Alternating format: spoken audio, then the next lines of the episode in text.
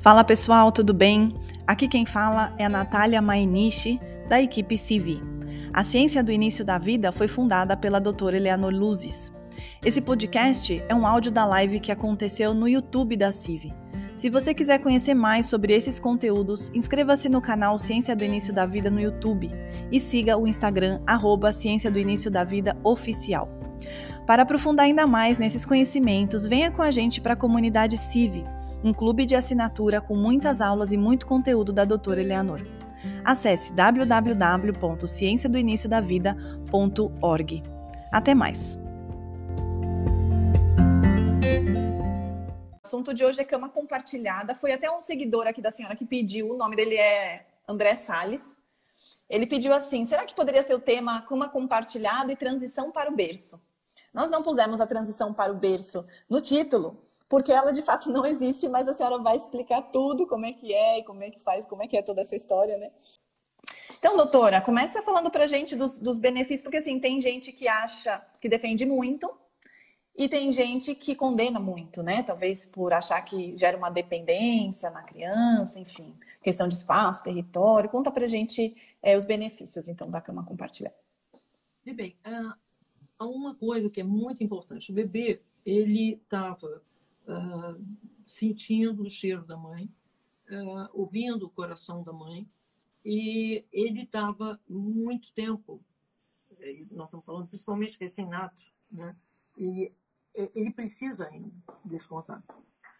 Ele precisa, e isso é mamífero. O que, as duas coisas que definem o mamífero é aleitar e grude. Todo mamífero precisa de grude. E isso afeta, é, quer dizer, a criança entende como abandono.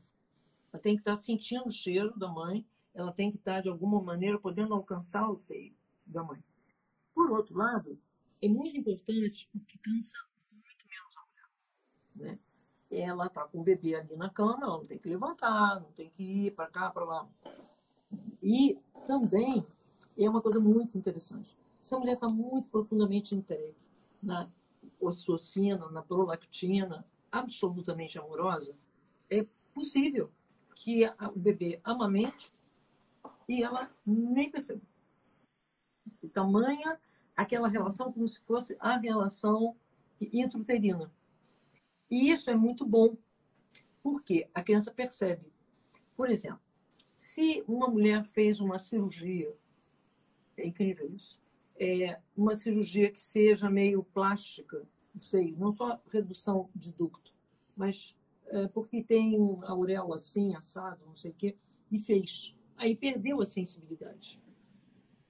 A criança tem mais dificuldade de aleitar. Por quê?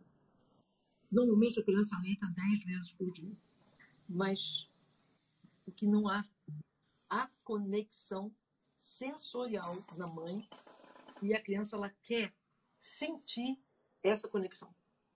E não tem. Nossa, doutora, a conexão sensorial a criança sente? É. É.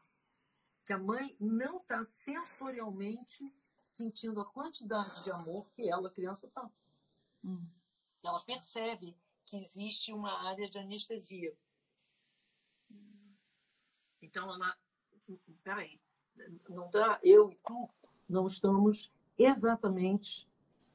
E o pior é quando o pediatra entra para dizer que deve tomar agora é, leite artificial. Veja bem, a Eva Reis provou em microscópio, nos anos 50, que o leite materno ele é capaz de emitir luz, enquanto o leite em pó é preto. É, há uma coisa mais incrível a, o leite materno, uma mulher, às vezes, que, tem uma bastima muito grande, ela pensa que ela aleitando o leite, o leite dela, o bebê não está crescendo. Gente, lembra que a natureza não tem régua e nem tem balança. Tudo é natural. Então, o que acontece? O leite materno, ele vai fazer, em primeiro lugar, o cérebro da criança, ampliar o cérebro. Né? Por quê? Porque existem três ácidos graxos que são exclusivos do leite materno, que nunca conseguiram sintetizar e que estão no leite materno. Não estavam no sangue dela. Com o sangue, ela criou um bebê todo. Então, isso dela ser desqualificada por familiar, muitas vezes pediatra, não, porque as crianças não estão engordando. Não vai engordar. Muitas vezes não vai engordar. Principalmente se tem esse, algum tipo de bloqueio da mãe que não foi aleitada. Então, esse bloqueio vai aparecer de alguma maneira. E o que vai acontecer? Essa criança, preferencialmente, vai jogar o leite para o cérebro. Aí eu pergunto para as mulheres que estão com esse tipo de questão, o que, é que você prefere? Um bebê do Shin, bebê da Johnson, ou um bebê com um cérebro não muito desenvolvido? Porque a prioridade que o corpo faz é mandar esse leite para o cérebro. O bebê não é gorduchinho. O que vai acontecer é que esse músculo aqui, chamado bucinador, e é típico, você vê um bebê que mama, mama bem, no, no bico do seio, ele tem bucinador, é, digamos assim, turbinado. Hipertrofiado, hipertrofia de, do músculo. Então, aqui está hipertrofiado, legal. Os músculos aqui, ou a gordura aqui, não faz diferença. Não faz diferença. E é uma coisa que tortura muito mulheres. E muitas vezes, com isso, a criança, que ainda está numa ligação simbiótica, que é natural, vai, tentar mexer no filhote de ouro. Não vai dar certo. É provável que você saia. Então, por quê? Porque é mamífero. Então, é da natureza que ela esteja ali com aquele bebê. Então, e quando houver muita desqualificação, a criança vai ter problema intestinal. Uma coisa que ajuda é pegar o leite e passar nesse chakra coronário, no chakra cardíaco e no chakra umbilical. Ao fazer isso, as pessoas podem dizer um monte de besteira, que a criança não tem cólica. É uma regra. Doutora. Então, aquilo que a Eva Reis falou, né? O leite materno tem luz e uma capacidade de cura. Quer dizer, essa mulher, cujo sangue dela formou uma criança inteira, com todos os órgãos, com todos os tecidos perfeitos, agora é de novo o sangue dela, com algo a mais, que vai colocar o bebê no seu desenvolvimento. Agora, quem foi que disse que tem que ficar gordinho? Mas, doutora, isso da senhora está tá falando, citando, para completar o raciocínio de que a cama compartilhada facilita na amamentação, não é isso? E o sono REM, a, a senhora fala muito sobre fase REM do sono, especialmente para a mãe conversar com o filho, curar o filho, mas esse é o tema de outra live que já tem aqui. Agora, falando do sono REM da mãe, para recuperação da mãe, a cama compartilhada também vai facilitar. E conta para gente nesse aspecto, na época da amamentação, como é que fica o sono REM da mãe? Para a gente fazer um link. Fica maior. Porque a natureza criou isso para que ela, porque a gente, o sono REM é quando a gente regenera os órgãos, né? Então, as pessoas precisam dormir numa X intensidade, em, termos de tempo, né? Porém, quando a mulher está amamentando, o sono REM dela, a, onda dela, teta dela, é maior. Então, ela pode dormir menos. E aí é uma coisa que é típica. Quando a criança já vai alcançar o alimento, quando a criança já vai está é, andando, já não precisa mais ser aleitada, não sei. É típico. O sono da mulher volta menor. Volta menor, né? Se ela continuar aleitando, ela vai ficar esgotada. Mas enquanto ela está aleitando nessa fase que a criança deve ser aleitada, e sobre o desmame amoroso, tem live aqui no YouTube, não, estou vendo aqui no Instagram da doutora, só que tá, o título é gravidez após os 40, porque metade da live a gente conversou sobre o desmame amoroso, na outra metade sobre a gravidez após os 40. A gente devia fazer de novo sobre desmame amoroso, né, doutora? Para ficar uma, uma hora inteira só sobre esse assunto, né? Uhum. Mas aí, falando do, do. Perdi até a linha de raciocínio com a cama compartilhada. Falando da amamentação com a cama compartilhada, na verdade o que a senhora diz é que facilita, né? Facilita Além desse grude. A, a intensidade do REM da mãe facilita a, a, a situação de, da, da sensação de proteção. Porque a criança mesma, ela também dorme melhor. E porque ela é sempre protegida. A senhora falou de fortalecer o núcleo familiar, né? E fortalece o núcleo familiar, claro. Porque é, ela não tem vivência de abandono. De, aquela coisa, quando o desmame acontece precocemente, fica uma crença, né, neuropeptídeo, fica uma crença de vou ser abandonado. Vou ser abandonado. Então, desde do, o Brasil até é um dos países que melhorou muito essa questão do aleitamento mais prolongado, porque foi feito alguns tantos movimentos é, para estimular o aleitamento. E isso funcionou. Hoje, uh, não tem a coisa que tinha a geração até anos 70, uhum. em que as uhum. mulheres não procuravam não aleitar. Inclusive, às vezes, tomava medicação para parar de aleitar. E isso gerou é, uma encrenca, porque primeiro, esteticamente, você fica parecendo com a dor de café. Judiação. Eu estou rindo porque temos um caso real aqui.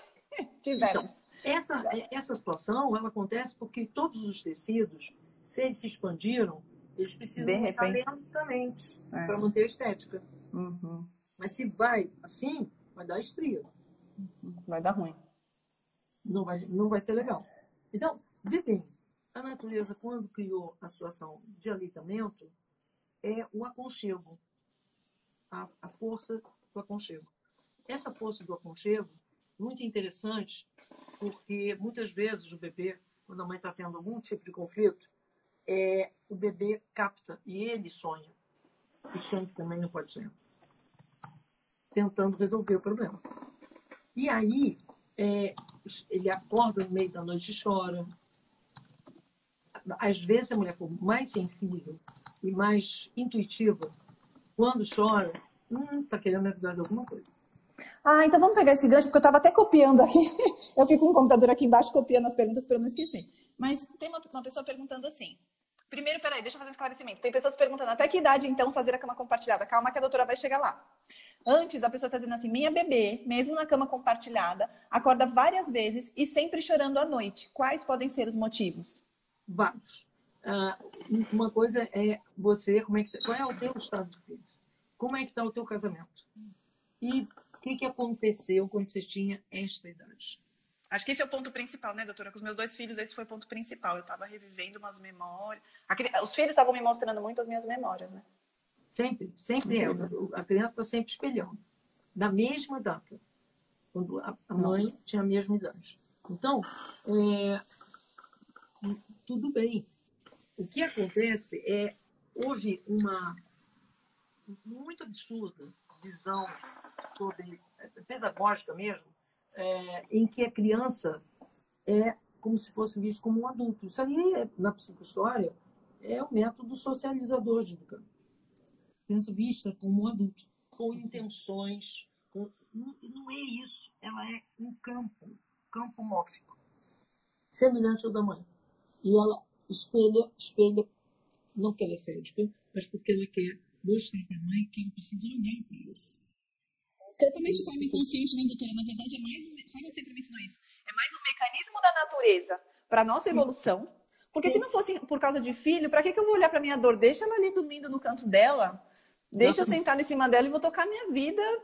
É pior não olhar para a dor, mas a, até que a gente olhe e libere, a gente não sabe disso. Então, uhum. ali, naquele momento, é mais confortável deixar a dor ali. Se não for por conta de filho, a gente não vai olhar, sinceramente falando, de forma profunda e verdadeira para liberar tudo isso. Então, assim, é um mecanismo muito bonito da natureza. Mas foi o que a senhora falou, não tem uma, uma, uma questão sádica da criança, muito menos consciente. Não, ele é assim, ele é assado, ele é cozido, é tudo. Não é nada disso. Ele manipula. Ele manipula. É, é, é, a, a, às vezes eu ouço as pessoas falarem de crianças como se a criança fosse um psicopatinha. Pequenininho. Mas é, é absurdo, é uma projeção de alguém, às vezes são os pais, dos pais que realmente não estão agindo legal ou não agiam legal. E a criança mostrando. E é muito interessante, porque muitas vezes, super comum, até a pessoa via fazer renascimento e acessar que, que houve, né? O que, que vai acontecer? A criança vai continuar. Aquela coisa que você gostaria de sacar sobre seu pai ou sobre sua mãe, e você não sacou, e, isso te mantém preso, a criança vai. É como se ela tivesse vindo para cortar o cordão umbilical seu. Uau. E olhar com objetividade os pais. Eu já vi pessoas fazerem, começarem uma sessão e falar boa parte do tempo da sessão do pai e da mãe. Mas tá com um bebê. Peraí. Uh -uh. Não é isso. Mas o que, que a senhora quer Você dizer? é tão doido quanto o Michelangelo tá nem aí para a pintura que ele fez. Como é que é isso? A sua criação, a sua grande obra. Eu digo Michelangelo porque quando ele terminou Moisés e entrou numa, né, achou, né, se achou, é, e disse, levanta-te, anda. Como ele não andou, ele ficou danado da vida e quebrou o, o, o, o do, do Moisés que ele tinha esculpido. Portanto, uma mulher, ao criar uma criança, ela está fazendo uma coisa que o Michelangelo não conseguiu. Então, é uma obra. Essa obra precisa de cuidados, porque é uma obra viva. Essa obra viva precisa de aconchego. Essa obra viva tá, tem uma fidelidade a você absurda. E, e se ela sente isso, sente aquilo, problema na garganta, problema no intestino, ela simplesmente está querendo dizer para você algo da tua história de vida que você não viu e você não resolveu. Então, é, a cama compartilhada, ela permite isso. Permite, é como se fosse assim, é quase como se tivesse no útero de novo. E só que com a criança podendo fazer algo que a mãe vê. Que no, no útero ela fazia, podia fazer até mutações epigenéticas, podia fazer, mas a mãe não via. Agora, pode fazer e a mãe pode ver e pode mudar. Antes, não podia. Dentro do útero não tem. as pessoas que desenvolvem uma coisa fundamental, que é ter uma relação telepática com o filho. Mas se não, se isso não acontece, como é que fica? Não fica, né? Não, não, é, é outra oportunidade. Há mulheres que têm a sensibilidade de ter mesmo relação telepática com o bebê e sentir que o bebê está gostando ou não está gostando de algo. Mas, se ela for vir mais para trás, foram momentos que também ela passou de não, não satisfação quando estava no útero da mãe. Na mesma época, houve o mesmo tipo de problema, na mesma época. E só que ela não sabe que o bebê, o bebê depois que ele começa a chupar o dedo, ele consegue acalmar a mãe. Ele dentro do útero chupa o dedo e acalma a mãe sem precisar fazer mudança epigenética. Mas agora ele aqui do lado de fora, ele pode lembrá-la do que ela precisa ver. Se a criança chora muito, é aquela criança que a mãe foi e não pôde chorar. Nossa. Lembra que o Dr. Spock, que foi assim, o guru da pediatria durante décadas, ele dizia que a criança deveria ficar chorando, chorando, chorando, chorando, chorando, porque seria um adulto mais determinado e capaz. Não, é mega neurótico. Foi isso que ele conseguiu. É o contrário. E basta uma análise de coração da gente empática para saber que isso é verdade sem precisar de estudo nenhum, né, doutora? Porque deixa a senhora eu chorando em algum momento de fragilidade, sozinho, ignorado. Qualquer um de nós né, não fica mais forte. Qualquer um de nós precisa de acolhimento. A gente sabe disso, a gente lembra da nossa infância. Então, de verdade, que tem, tem certos assuntos que para mim não precisa nem de estudo, assim. Uma, uma análise empática com seu coração, você consegue perceber a verdade das afirmações, de algumas afirmações, né? É incrível. E a senhora o que fala. aconteceu com essa geração? Droga. Para quê? Para anestesiar a dor. Do abandono. Todo vício, né, doutor? Dentro da adolescência, ela é a segunda chance dos pais para transformar o buraco afetivo. Porque senão entra no vício que é uma ponte sobre o Rio do Abandono. Uhum. E uma pontezinha não muito boa. Ó, tem muita gente que pergunta muito sobre vício. Ah, e o vício de bebida, e o vício de drogas, e a dependência química? A gente aproveita, porque no meio de uma live sobre cama compartilhada, a doutora está literalmente, nítida, expressamente falando sobre esse assunto. Então, assim, o que, que é? Vamos aproveitar aqui o gancho. O que, que é a dependência química, de qualquer química que seja? Abandono, é, dor de abandono. abandono. É, pronto, está respondido. Porque aparece, né? Tem gente que pergunta é, é, via direct, pergunta no particular pra gente, e a doutora fala sobre isso, sobre a dependência, né? Tem alguém na família muito dependente de drogas e tal. Tá respondido. Seja um vício leve, entre aspas, que eu já vi, alcoolismo, por exemplo, social, mas é um alcoolismo e tal. Não importa, qualquer tipo de dependência química está escondendo uma dor de, está tentando se anestesiar de uma dor de abandono, né? Hum. Mas, doutora, falando em abandono e voltando para a cama compartilhada, a senhora fala também lindo que é a cama compartilhada ela é curadora para os pais também. Eu faço, falo isso com um sorriso porque isso foi pra gente aqui em casa também. É impressionante, porque ah, sabe aquela coisa, ah, imagina esquimó, né, que está lá no iglu e todos estão juntos. Há culturas, há, há pelo menos umas 200 culturas que trabalham a preconcepção e tudo mais, e essas culturas, essas tribos, eles vivem grudadinhos. Grudadinhos. E esse grudadinho aqui, quando chega na hora desse rapaz fazer o ritual de passagem dele para se tornar um homem, ele está pronto. Por quê? Ele recebeu o alimento essencial de segurança, que foi não abandono, nessa fase. Se ele não viveu essa segurança, essa autoestima até, eu sou capaz. O que vai acontecer? Quando chegar lá na adolescência, ele vai procrastinar, procrastinar, procrastinar o ritual dele de passagem. Da mesma maneira que a mulher. É tipo, amanhã eu namoro, mas não namoro. Amanhã eu vou fazer um concurso para faculdade, mas não faz. Uhum. Amanhã eu vou sair de casa, não sai. Daqui a pouco está com 40 anos. E não tá efetivou nenhum sonho. Não fez nada. Mas o problema está aos 40? Não. O problema estava aquela raiz. É tem uma coisa, é a raiz. Essa época do primeiro ano de vida da criança é a raiz de quem ela será. Você plantou a semente correta? Adubou a terra bem? Deu o alimento que a terra estava precisando? Pois é. Pronto. Aí você vai ver como é que tá a terra, né? Tem bastante gente aqui perguntando e como é que fica a pergunta do milhão, né? Que todo mundo quer saber. A sexualidade do casal com a cama compartilhada. Olha, não tem o menor problema. Porque recém-nato, bebê de um mês, dois meses, três meses, não está nem aí se o casal está tendo relação ou não está tendo relação. Quando vai começando a ficar um pouquinho maior, aí seja criativo. Dá para transar em qualquer lugar. Da Eu casa, não precisa ser ali no quarto, na cama do lado do bebê, né? Gente. Teve uma, teve uma live que a gente. Falta de criatividade. Senhora se lembra que teve uma live que a gente fez aqui? E não sei por que também, é, talvez esse assunto tenha surgido, porque sempre surgem outros assuntos no meio da live. E aí alguém falou assim: em vez de fazer o quartinho do bebê, logo que ele nasce, faz o quarto do sexo. Também pode. Porque, na verdade, esse tempo que a criança vai ficar, como tudo na vida, um dia a criança não quer que amarre o sapato, outro dia não quer que dê comida na boca, outro dia não quer que seja levado na escola é sempre a criança que diz chega.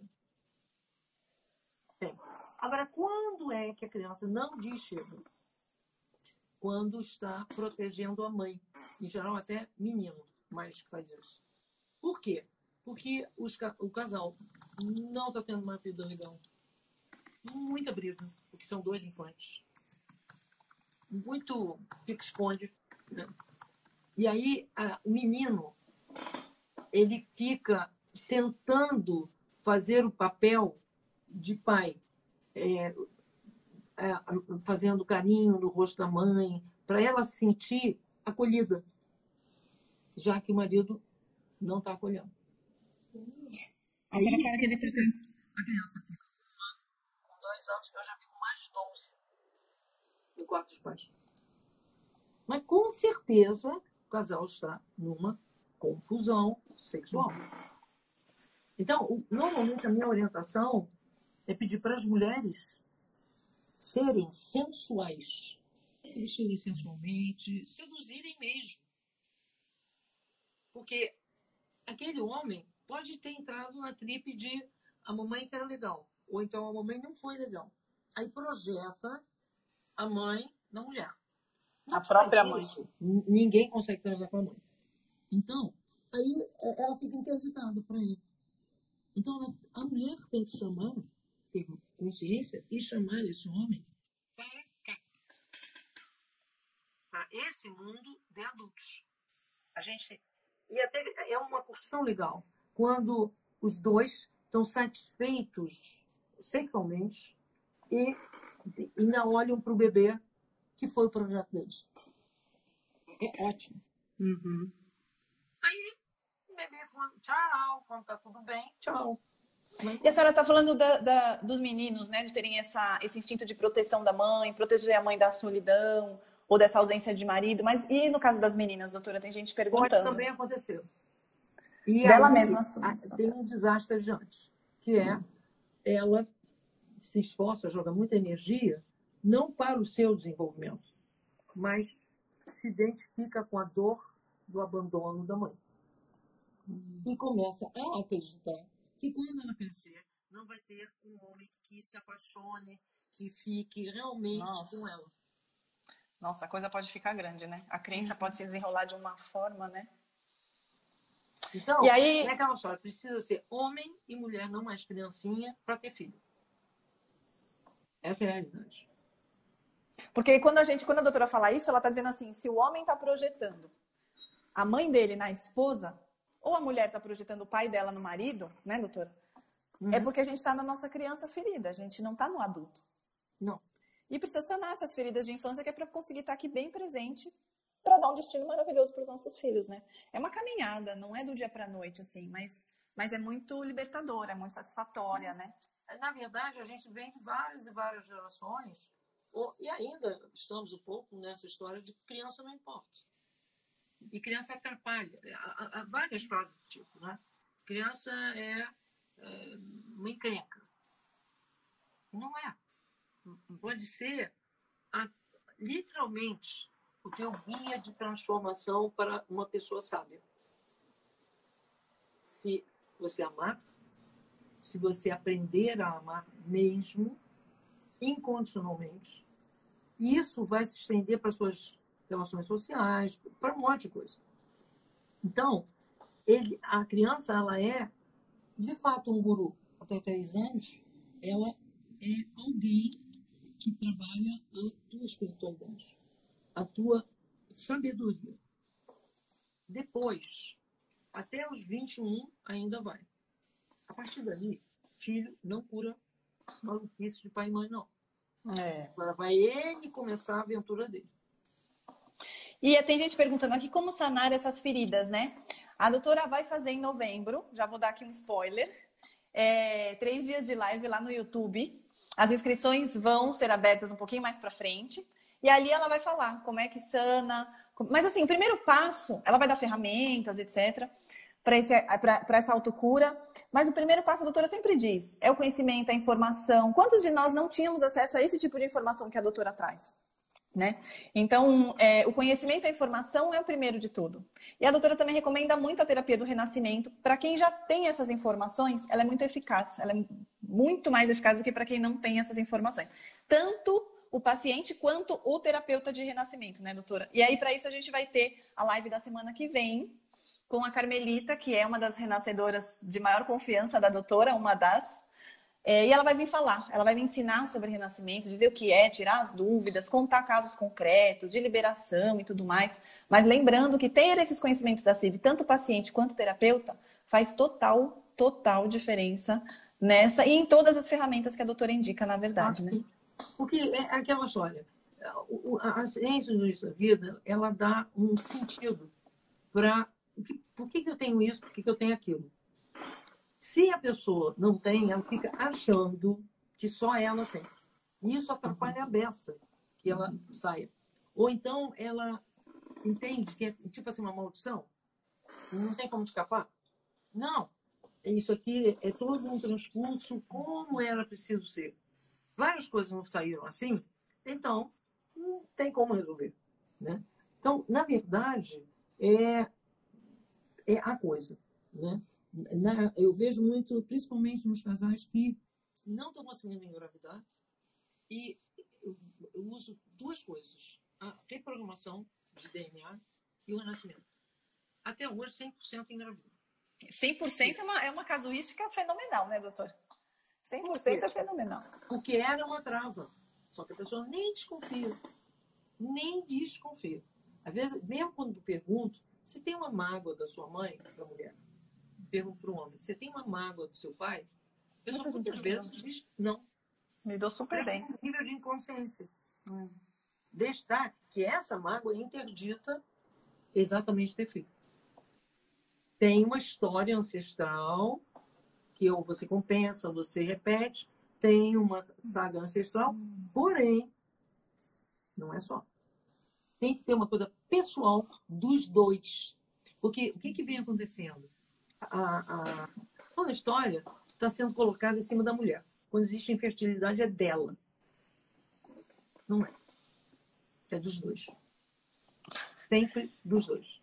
Aproveitem ah, essas informações, né, doutor? Hã? Aproveitem essas informações, que de cama compartilhada fomos parar na infertilidade. Pois é. é, é ah, mas com outra mulher ele teve filho, mas geralmente abandonou. Tanto é que está com você agora.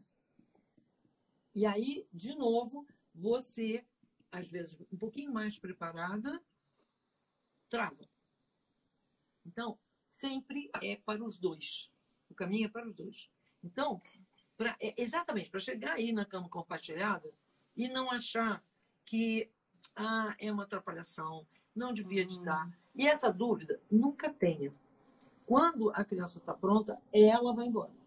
Se ela não vai, é um indicativo que vocês não estão prontos. Ah, então, doutora, eu queria fazer um parênteses aí para contextualizar melhor, porque tem aparecido, está aparecendo aqui mais perguntas sobre isso. Tá bom, então quando que a criança vai? Agora, pouco a doutora disse. Quando a criança quer amarrar o tênis sozinha, a partir daquela idade ela começa a dizer, não me ajuda, sou eu que faço. Não consegue fazer, demora para sair, a gente fica irritado, a gente quer entrar no carro, tem coisa não sei o quê. Mas a criança quer fazer sozinha. E quer escovar o dente sozinha, do mesmo jeito quer tomar um banho sozinha. E quer, tem, né? Chega uma idade que encasqueta, cada idade vai encasquetar com uma coisa e eu faço sozinha. Até o momento, diz a doutora, que a criança diz, agora eu quero dormir na minha cama. E teve uma mãe, eu anotei aqui, teve uma mãe no começo da live que disse: minha bebê, não, minha criança, meu, meu filho de três anos de idade, aos três anos, disse que queria ir para a cama dela. E foi. Uhum. Então, e, vai, e, assim, não vai ter exatamente uma idade, porque eu lembro que a doutora para mim ela dizia: pode ser que lá para uns cinco anos a sua filha é, é, é, que deixe de, de dormir na sua cama e tal. E eu lembro que chegou nos cinco anos e a minha filha, ela não disse sozinha, mas eu sugeri a ela e ela adorou a ideia. E, e, e, o que eu tinha feito antes foi assim: eu tinha feito um quarto para ela, né? Não sabia muito de tudo isso que a doutora dizia, nem conhecia a doutora Nora. Quando e a gente fazia, quando eu conheci a doutora, eu trouxe ela para o meu quarto, ela era muito pequenininha. Então aí começamos a ter uma cama compartilhada. E foi excelente para a gente, para ela. Eu vi que de fato era muito melhor para ela, se sentia muito mais segura. Mas o que eu fiz? Eu vendi a cama que tinha no quarto dela, virou um quarto de brinquedo. O dia que ela quis ir para o quarto dela, foi uma conquista comprar essa cama. Foi uma festa. Então, assim, ali, vou dizer o meu caso, né? Ela não quis sozinha, mas um, uma dicasinha que eu dei, ela abraçou a ideia, adorou, foi, não precisou mais voltar. Né? Então, a criança vai estar pronta. A minha esteve com, aos 5, porque a doutora disse que é mais ou menos né, ali um, um limite. Tem a criança com 3. Eu conheço criança também, com 3 anos, que ah, tem calor, não gosta, que só quer a cama dela. Porque até 3 anos é um filhote humano. E o filhote de qualquer espécie, ele tem que, ele quer preferencialmente estar junto à mãe. Uhum. E é fisiológico. Absolutamente fisiológico. Então, depois dos três, não. Às vezes até antes. Depende. Uhum. Quanto mais saudáveis forem os pais, mais a criança pode querer antes dos três. Olha que legal. Quanto mais saudáveis forem os pais. Então, a criança pode já estar tá falando, já está tudo e tudo, já foi. E, mas, antes, muito antes dos três, está tá totalmente normal.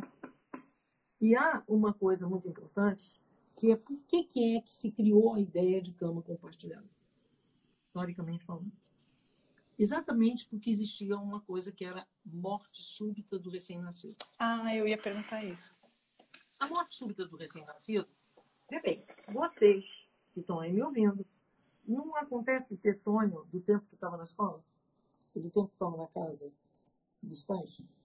De infância em geral, né? De infância em geral. Todo mundo pode ir para trás.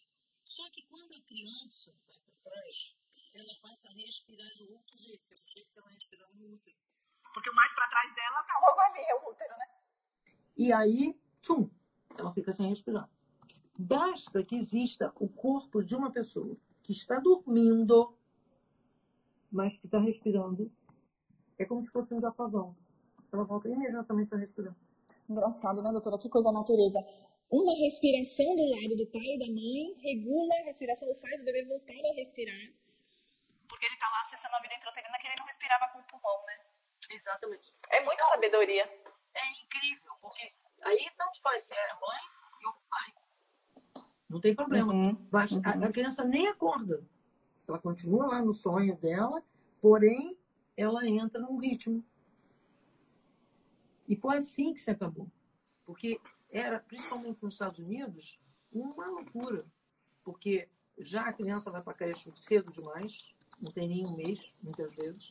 E ainda cama no outro quarto, com a bebê, a babá eletrônica. É, eu fiz isso um tempo. Não, não tem nada de mamífero nisso, né? Não, tem nada de mamífero.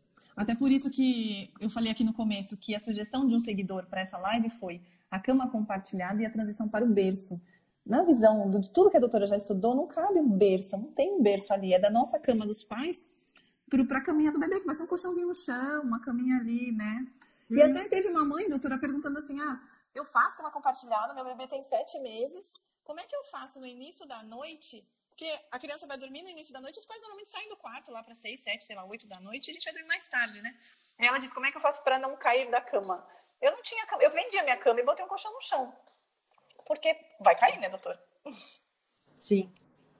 Sim, e, é aquela coisa uh, procura estar no quarto.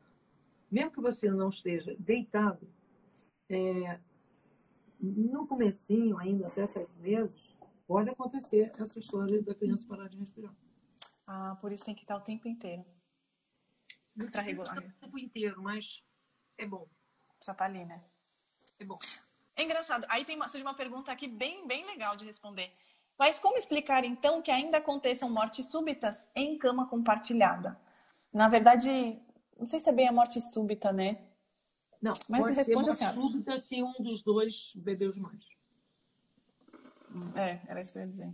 A senhora fala do então, alcoólatra. Então, foi por cima da criança. Então, Ai, ou a, a, as pessoas estão drogadas, é, enfim. não estão tão presentes. do seu ritmo respiratório. Aí... Porque assim, isso eu conversei com a doutora, foi bacana essa pessoa colocar essa questão, porque isso eu conversei com a doutora ontem. Falei, doutora, tem gente que tem medo de se debruçar em cima do filho e sufocar. Tem gente que tem medo do filho cair da cama e, e, não, e a mãe e o pai não perceberem. Ou de acontecer algo assim, pré-morte súbita, né? Sei lá, um sufocamento, alguma coisa. Mas, gente, de verdade, pai e mãe conectados ali, primeiro seu sono fica incrivelmente mais leve. Quem está de fato presente, sem nenhum anestésico, porque nós estamos falando do alcoolismo, da droga, adição e tal, mas quem está de fato presente, lúcido e conectado, porque pode ter o cara, a pessoa que não está com nenhum entorpecente, mas também não está conectado com o bebê.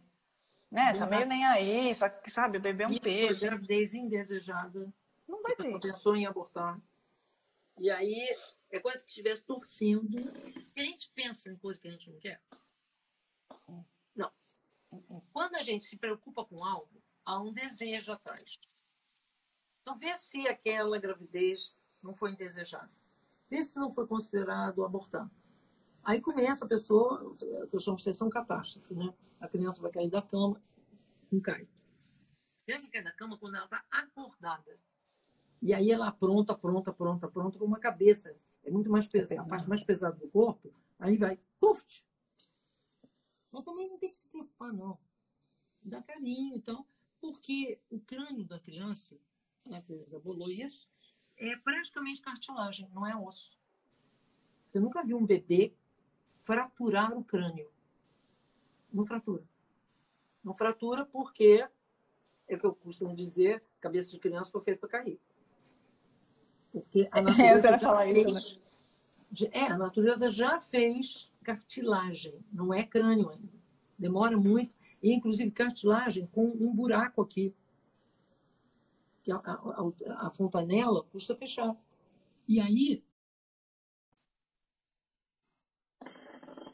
cabeça de bebê. Né? Mas, por exemplo, ah, eu vou esmagar a criança. Você já Não viu vai. a criança? O elefante, então? Tipo, sem então, querer. É. E sem perceber, né? Não é pequeno, não. Mas uhum. acontece que não ocorre. Porque é algo além. E nós temos sete corpos. E esses corpos sabem se tocar. Então, isso não acontece só se a pessoa estiver drogada. Só se a pessoa estiver alcoolizada. Aí sim, porque ela está desconectada com ela mesma. E aí, e é verdade, vários estudos nos Estados Unidos viram que essa situação de esmagar a criança só acontece dominantemente lá, a experiência com alcoolismo. Uhum. É, fica bem explicado, né, doutora? Ah, e doutora, surgiu uma pergunta aqui bastante interessante da senhora responder. Doutora, qual é o seu entendimento sobre nós incestuosos por estar na cama compartilhada? Deve ser o quê? O abuso sexual? É. Um abuso sexual, ele muito frequentemente, ele vai acontecer na mesma idade que aquele pai ou aquela mãe sofreu abuso. Uhum. Primeiro lugar. Segundo lugar, o abuso não é engraçado, não é incitado porque a cama é compartilhada, não ele normalmente acontece pós-banho. E aí é aquela coisa. Ah, não é. Muito frequentemente o pai é alcoólatra. Então, é, a mulher não está afim. E normalmente acontece às duas horas da manhã. Tanto que você pergunta para a pessoa: você tem insônia? Tem. Ah, você acorda às duas da manhã? Sim. Por que, que eu pergunto isso? Porque eu sei que alcoólatra chega quando o bar fechou, a mulher está com, o quarto fechado, e aí ele vai para a cama do menino. Ou do menino não também, né? vai né? Ter, ou do menino. Mas não vai ter coito com menina. É anormal. Embora, ainda que a ONU fale que o abuso sexual em meninas é 9 em 10, mas é mais bulinar e sexo oral. Mas o menino não, o menino sofre muito. Nossa. E são seis em dez, segundo a ONU. Então, e é o que a gente vê na clínica mesmo. E essas pessoas vão ter um monte de problemas. De vida sexual, de não confiar, um, um monte de coisa. Então, essa situação, ela acontece, a criança já está dormindo no outro quarto. Independe, na verdade, a senhora quer dizer, né? Independe da cama compartilhada. Não, não ocorre, em geral, não ocorre com cama compartilhada. Ao contrário. Independe. É aquela mulher que não tem interesse sexual no marido, ele é alcoólatra, e aí vai lá para um lugar escondido, faz algo por causa do tabu do ímã, que normalmente não existe penetração. É muito raro. Uhum. Mas é abuso sexual da mesma forma. É. Uhum. Agora, o menino não. O menino não. Mas também já não é cama compartilhada. É muito é, na verdade, acho dois que... sejam psicopatas, mas numa cama compartilhada, haver Aprontar. uma dessa. É geralmente quando a cama da criança, o bebê, o bercinho, está no outro quarto. E aí, doutor, acho que o que a gente pode concluir desse ponto específico, dessa dúvida, é assim, não é a cama compartilhada que vai favorecer isso, porque essa pessoa psicopata, ela vai fazer isso em qualquer lugar da casa, porque para pegar uma criança desprevenida sem ninguém vendo, para pai e para mãe, é coisa mais fácil do, de acontecer, né? Uhum. Bom, esse assunto é, é, é duro, né, de falar. É, doutora, tem uma pessoa dizendo assim: que lindo tudo isso, doutora, perfeição. Só estou triste porque minhas filhas já são moças e eu não fiz nada disso, eu não tinha essa informação. Muitas de nós não tínhamos essa informação.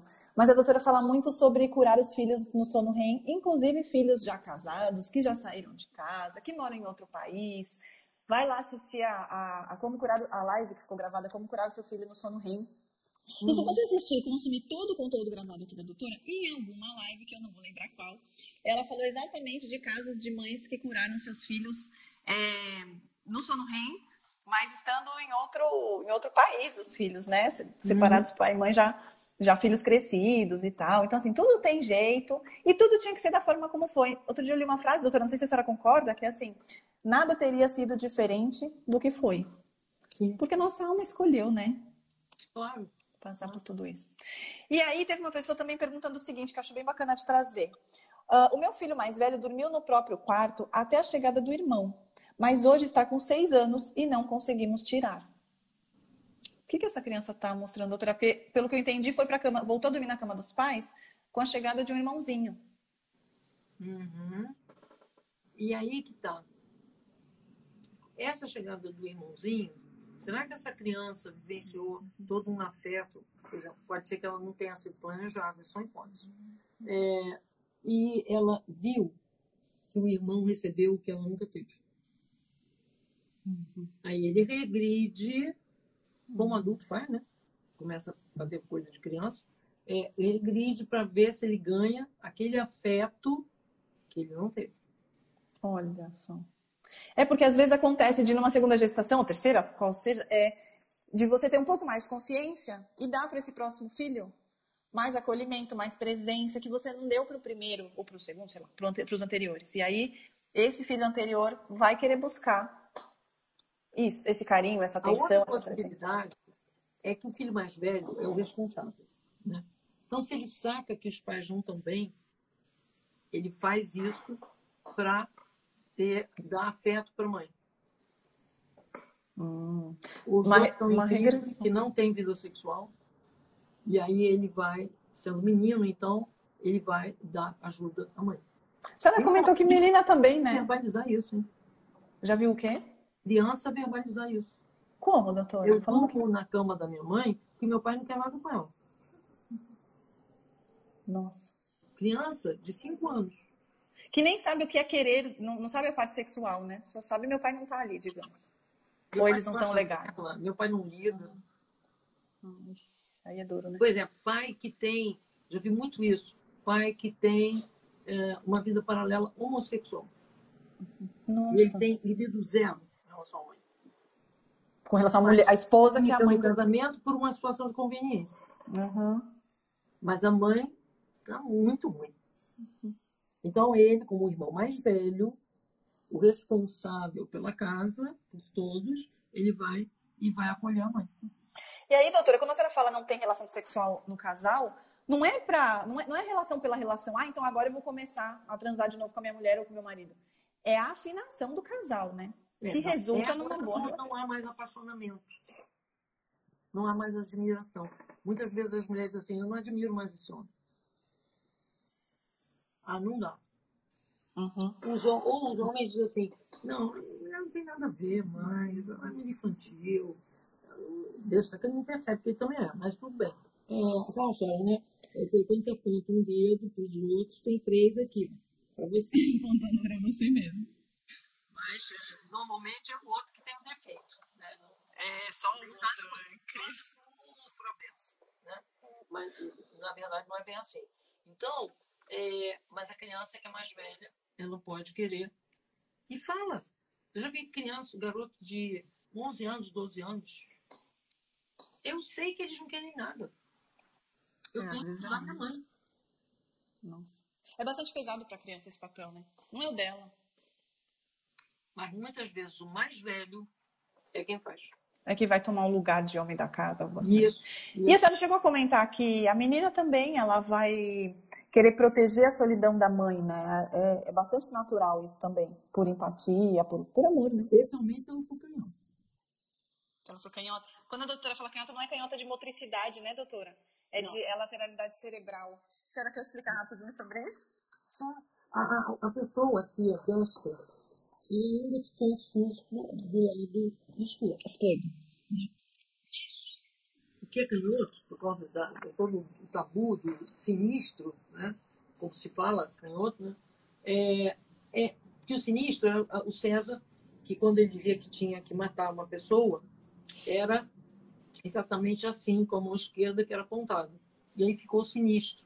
Depois do sinistro, passou na Idade Média a ser aquele que é, tem um pacto com o demônio. Né? E assim ficou. Né? Moral da história: a população, todas as espécies, tem 40% canhotos. Porque o que mata um destro não mata um canhoto. Então, todas as espécies têm. A nós é que temos esse tipo de preconceito. Então, a criança é forçada a escrever com a direita. Mas ela faz tudo muito bem com a esquerda. Corta com a esquerda, faz um monte de coisa com a esquerda. Então, ela é ambidestra. Quem é ambidestro é originalmente canhoto. Então, a menina canhota, ela é a chefa. Ela é a primeira filha. Então, ela que cuida, se a mãe é meio. não está muito aí para as coisas, ela é que cuida dos irmãos. Ela que resolve. Acaba ela dando é, dura no próprio pai. Até por isso que ela vai lá, deita e dorme com a mãe para proteger a mãe. É. A senhora falou especialmente se ela for canhota, não necessariamente, né, gente? Porque eu sei que já parece dúvida. Ah, mas a minha filha dorme comigo e ela é destra. Tudo bem. Ela diz que é especialmente. Se for canhota, vai ter esse. E primeira filha, vai ter esse ímpeto maior ainda de proteção da mãe, sendo uma menina, né? Doutora, acho que é isso. Terminamos a nossa live. É, tem aí, restaram ainda duas perguntas que acho que a gente podia fazer, já que o Instagram não está derrubando a gente automaticamente depois de uma hora de, de live. Um, ainda, quando a senhora estava falando sobre é, a sexualidade do casal, com a cama compartilhada, ainda apareceu pergunta dizendo assim: mas e sobre a energia da relação sexual? Quando acontece o ato sexual com o bebê no quarto. Tem muita gente, não sei se é um tabu, doutora, tem muita gente que acha que essa energia da relação sexual não combina com o bebê ali. Eu achava isso, quando a senhora não. me ensinou o contrário. Olha só, é exatamente o contrário. Porque essa energia, energia de uma relação amorosa, é, energia tactônica, é uma energia absurda que cria paz no planeta, imagina.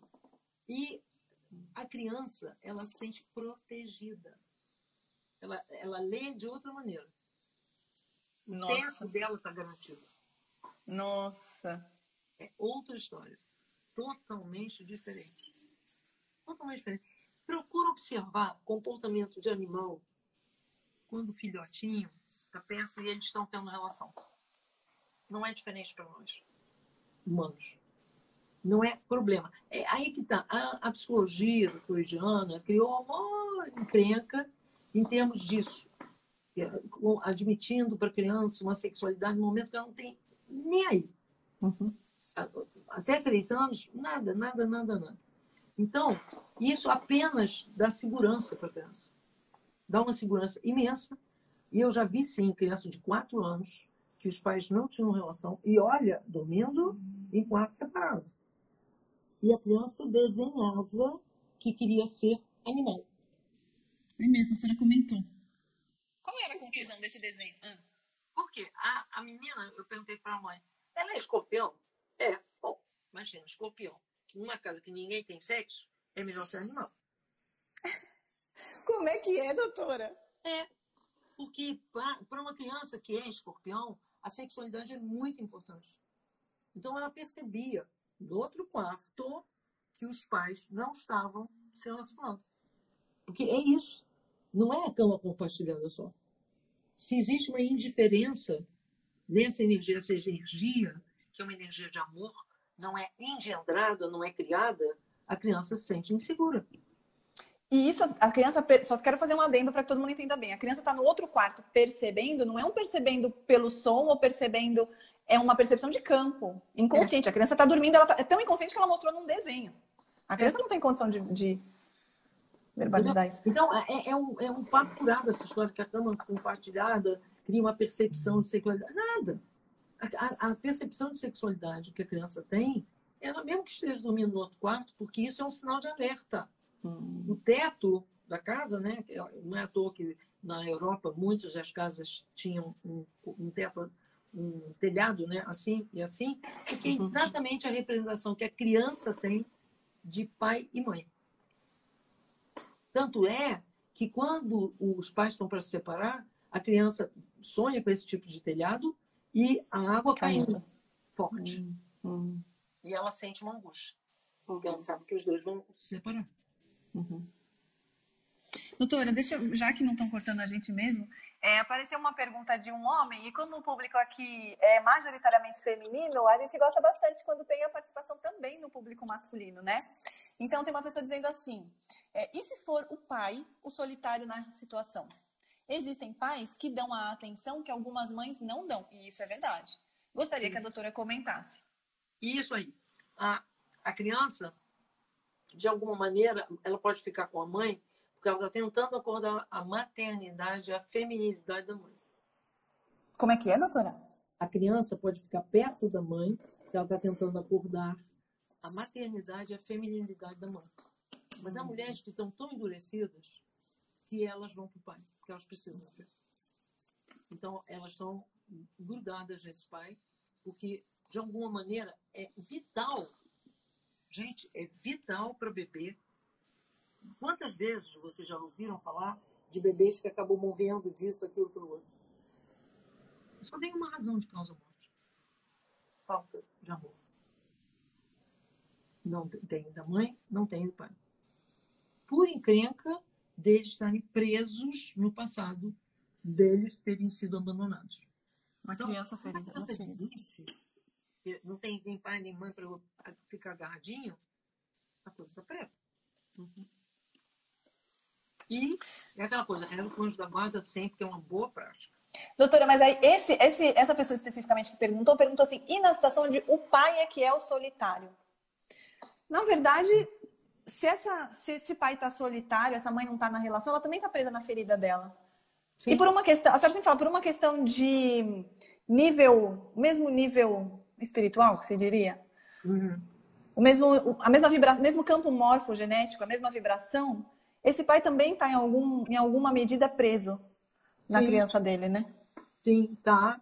E a única coisa a fazer é ritual de passagem, eles tornam um ser que a mãe, a mulher admire, ele ter uma atitude de saber fazer corte, saber levar as flores para a mulher, enfim, conquistá-la.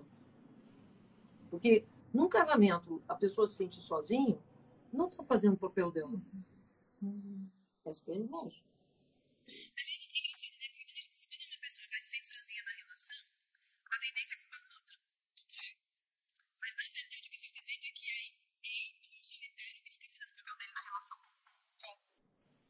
O que interessante, a, né? A, a mulher é mulher e o homem é homem. Então, os dois se completam e têm uma vida maravilhosa. Porém, uhum. se um dos dois inventa de ficar brincando pique-esconde, aí Aí vai aparecer, eu sou abandonado, ninguém me ama, ninguém me quer, ninguém me chama de um amor, essas coisas. E não vai dar certo. Alguém vai ter que sair, pular fora da sua criança, vai ter que ter mais é, serenidade estar mais, escolher estar mais no adulto para fazer essa relação andar melhor. Sim. Mas para isso a gente precisa olhar bem para as nossas feridas, bem profundo, liberar bastante coisa, para a gente conseguir, no momento em que o outro está mais na sua criança, estar mais. O, o outro, então, estar mais sereno e mais no adulto, né? Uhum. É, um, é um jogo, é uma dança, é uma jornada aí de vida. Muito bacana. É para crescer. É para crescer, é para o bem. E quando os pais são separados? E quando Olha, os pais são separados? Muitas vezes, aquela coisa, aquela criança fica tentando, é, é, é tem um pouco síndrome do bombeiro, vive apagando incêndio a mãe chorando, da, da, da, da, da, e ela fica agarradinha na mãe, porque ela está confortando a mãe, não é ela que está exatamente recebendo a fé. E está com o pai, o pai também está mal, está isso, está aquilo, e ela normalmente tem que cuidar dele. Sobrou pouco papel para essa criança viver. Gente, é. ainda mais hoje, é, que é muito fácil, de uns cinco anos para cá, dez anos mais ou menos, ficou muito fácil as pessoas acharem que é dá para separar e tudo bem. Não é tudo bem. Se, há, se transferiu para a criança uma responsabilidade afetiva de cuidar de dois adultos que não são adultos. Então, é pesado. É pesado. E aí, a doutora diz assim, mas, por exemplo, quando o caso é muito grave, né, doutora? A criança está vendo muita violência, seja violência verbal ou física, é outra história, né? Mas o que a doutora Mas faz. É a mesma história. Mas a senhora já, já viu a senhora recomendar assim, aí não tem jeito, melhor pra, nesse, até nesse Não. caso, até isso é melhor para acho que criança. a criança que ficar assistindo pancadaria não é legal. Mas, do ponto de vista da criança, é mais pesado. O que? É mais pesado você. lidar com a solidão dos pais. Pera, doutora, agora a gente vai ter que esclarecer isso antes de acabar a live. É mais pesado para a criança ver os pais separados do que ver eles na pancadaria doida. Não, não. Não, na pancadaria não é legal mesmo. Mas tá. isso não fica, não fica que o papel da criança fica, não fica pesado. Ah, não que leve. muito disfuncional, de- a, a- a tendência da criança é agarrar um, agarrar o outro, porque no fundo, fundo, é o jeito que ela tem de poder se, af- receber afeto. Uhum. Não, Ao isso é totalmente tempo, Ela verdade. tem a necessidade, que as outras crianças não têm, de ter que dar afeto para compensar uma falta. Ah, é. É sempre um rolo isso aí. Eu falo, eu falo. Cama Qual foi- qual compartilhada foi com os pais separados? Não, não existe. Não existe. Vai ser só com a mãe ou só com o pai, né? Com quem estiver morando. A mãe é só com o pai. E aí, isso é engraçado, né? Os pais separados e a cama compartilhada só com a mãe ou só com o pai, a criança vai tender, vai ter a tendência de querer suprir essa solidão da mãe, né? Porque a mãe tá ali sozinha e tal. Olha, gente, muito trabalho de autoconhecimento, seja para quem já está separado, seja para quem está quase separando, ou para quem não está quase, mas o casamento não tá legal. O lance, o caminho é o autoconhecimento, essas informações. A doutora tem curso, a doutora tem consulta, a doutora está fazendo mais curso. é, vamos fazer live sobre renascimento, que é uma das ferramentas que a doutora é, indica muito em todas as lives dela. Então, assim, tem um caminho. Você que está aqui, você, tá no, no- você está no lugar que, que diz que tem um caminho. É só indo passo a passo, né? Uma olhada para dentro. E assim, vamos dizer qual é o pulo do gato, né, doutora? Qual é a, a chave de tudo isso? Sair da sua criança ferida. Todos nós temos muitas feridas de infância. Então, assim, percorrer um caminho que te faça sanar. Eu falo bastante por mim, né? Quando a gente consegue estar muito mais no adulto e, se fazer, e desfrutar de uma maternidade, desfrutar de um casamento, desfrutar da vida, né? Sair do modo sobrevivência, entrar no modo desfrutar, viver. E a senhora pode dar suas palavras finais também, por favor. A- aí que tá, vocês viram, é, durante toda essa live, o que importa é a percepção da criança como um ser incrível, evoluidíssimo, que está ali para dar amor, para se sacrificar pela aquela parte não adulta dos pais, mas ela é amor. E ver se isso ajuda a inspirar, é, fazer a, a transformação daquilo que vocês não têm consciência, vocês vão dessa ser, que vem da luz, que vem no cosmo maravilhoso para cuidar dela mesma, para poder vir a ser adulta e cuidar dos seus filhos, e ela tem total é, merecimento sempre de receber todo mundo. E é para isso que a gente está indo. E essa foi mais uma live transmitida pelo YouTube e Instagram. Venha você também fazer parte da comunidade CIV e ter acesso a conteúdos exclusivos para os alunos. Inscreva-se através do link na bio do Instagram, arroba Ciência do Início da Vida Oficial, ou através do site www.cienciadoiniciodavida.org. Até mais!